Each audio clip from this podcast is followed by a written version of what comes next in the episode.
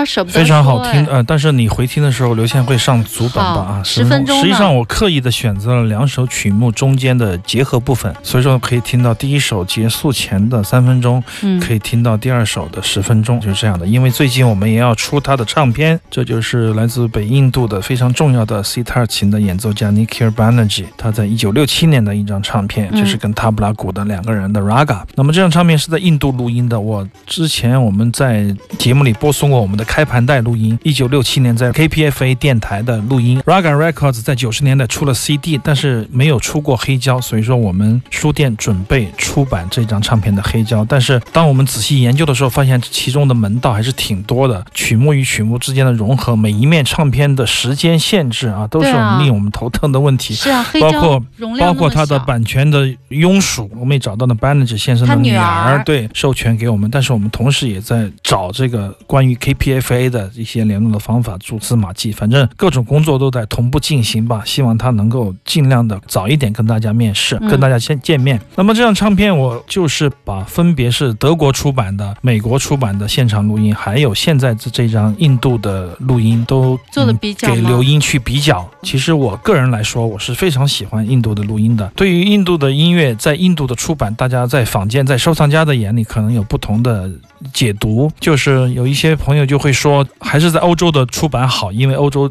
质量好，嗯，音质好，用料讲究啊杂音也小。但是实际上我很喜欢原汤化原食的感觉，我喜欢印度的录音。那么嗯比较起来，美国的录音清淡，德国的录音发烧，但是它百味过于分离，嗯它的那个音乐的密度和音乐的感觉没有印度的感觉好。印度的，我一听这一张，我就觉得哦，这是我要的。就是虽然说我不懂，你永远也不可能懂的，因为。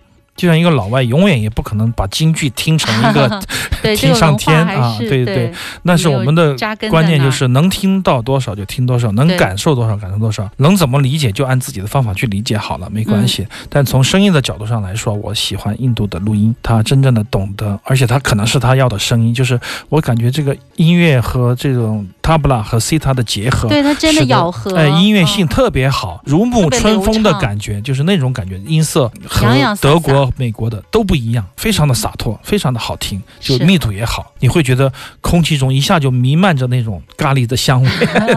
开玩笑的话，所以说我跟刘英最后都觉得，哎，还是这个版本好，我们就按这个版本的感觉，而且也是一九六七年，我们那个也是一九六七年，就像同一时期、同一年的两场不同的演出，所以说我们是以这张唱片为参照的，希望我们可以做得好听。行走的耳朵，听少听但好听的音乐，我是刘倩。我是阿飞。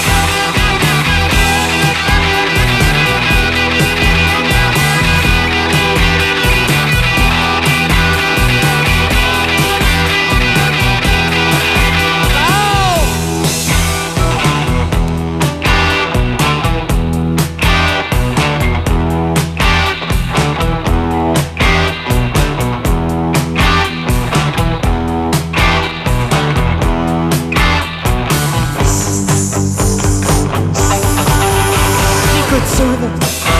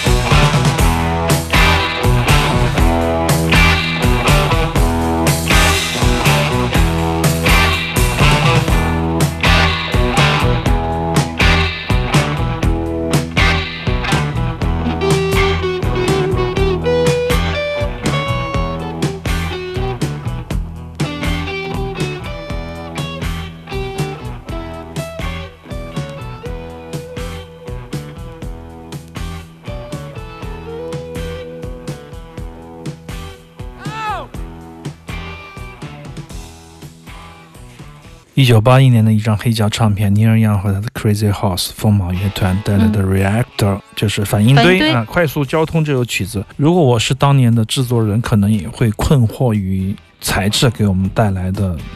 一些麻烦，就是一张黑胶唱片单面最多二十多分钟，无法将所有的歌曲都放进去。怎么样把所有的歌曲裁到三分多、四分多、两分多，来做这样的整合呢？在这个曲子里面，你可以感觉到那个算数，如果是我是制作人，我就会分裂，我就会狂热的喜欢 CD，因为 CD 我可以把一首曲子演三十分钟嗯都不会停，不用翻面儿。这首曲子就是非常棒的一首，节奏也好，旋律也好，非常好听。但是刚刚有这个 guitar 的 solo 的时候，就 戛然而止戛然而。止，就慢慢的渐弱了。我特别讨厌渐弱的歌曲，我不管他是谁，不管是什么样的大师。我都不喜欢渐弱的歌曲，就是我特别特别的讨厌。他这个渐弱的太多了吧？不是，但是他没有五十年以后也没有放出一个足本啊，本可以想见，当时他也不知道自己可能就被渐弱。当时的音乐可能就是那个样子吧。但是哦如果说你以现在的那种思考，要现在的思维去做，哎，把这首歌曲延展到十八分钟，不断的 solo，然后一个吉他一个吉他的来回倒腾，评论家就会说这是一张旷世杰作的迷幻金曲，就是他会有不一样的解读。但那个年代就是在局限里面寻求大的空间，所以说 CD 为什么会取代黑胶，可能不仅仅是这样的一个材质便携的原因，在某种程度上来说，北印北印度的音乐家 和迷幻音乐的音乐家，喜欢长时间演奏的音乐家，当然就奋不顾身的演奏家拥抱上 CD 或者磁带这种感觉，非常好听，但是嗯。也留有遗憾，这也是黑胶的魅力，也是尼尔样和风马的魅力吧。你听到后面他在渐弱的时候，你是不是会想象对啊关键是你还是什么样的？你还叫唤了一声，就是你很来劲儿，就是刚刚想要飞起来的时候，就是那种感觉，突然就没有了。我当时是非常的愤怒，包括听尼尔样的很多专辑，包括这一次的新专，就四十七年前的那张专辑也是这样。为什么两分三十多秒就渐弱了？就是个什么原因啊？母带是什么样子的？哎，如果我是记者，是个音乐的专栏作者，可能会就此写一篇文章，或者说找时间采访一下，问一下当时的制作人或者尼尔样本人，就可以知道一段历史。嗯可以知道一段工艺跟一段历史，包括技术的一些方方面面的联系。嗯这种故事应该非常的可爱好听。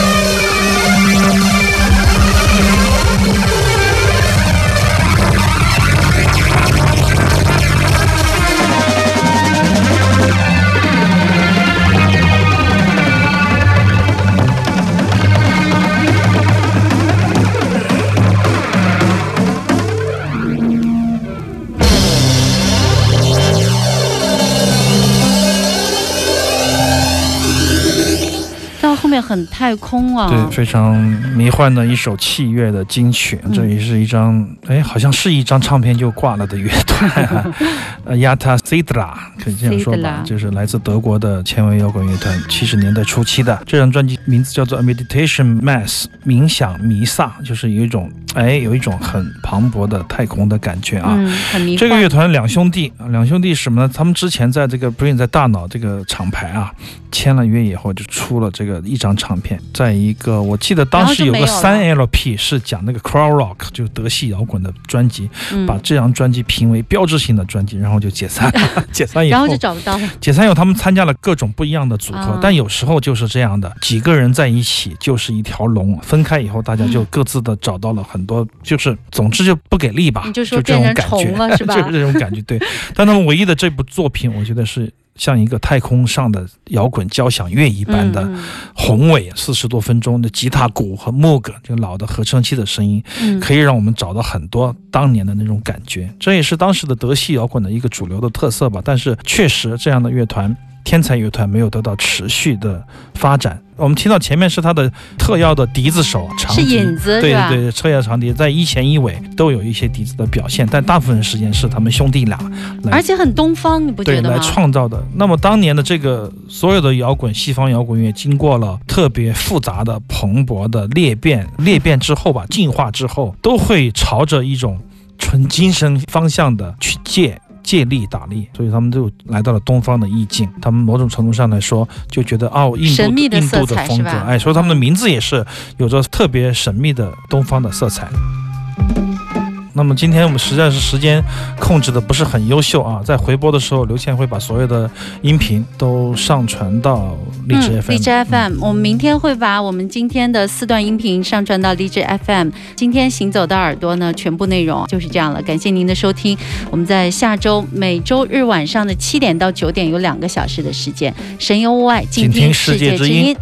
下周见，拜拜。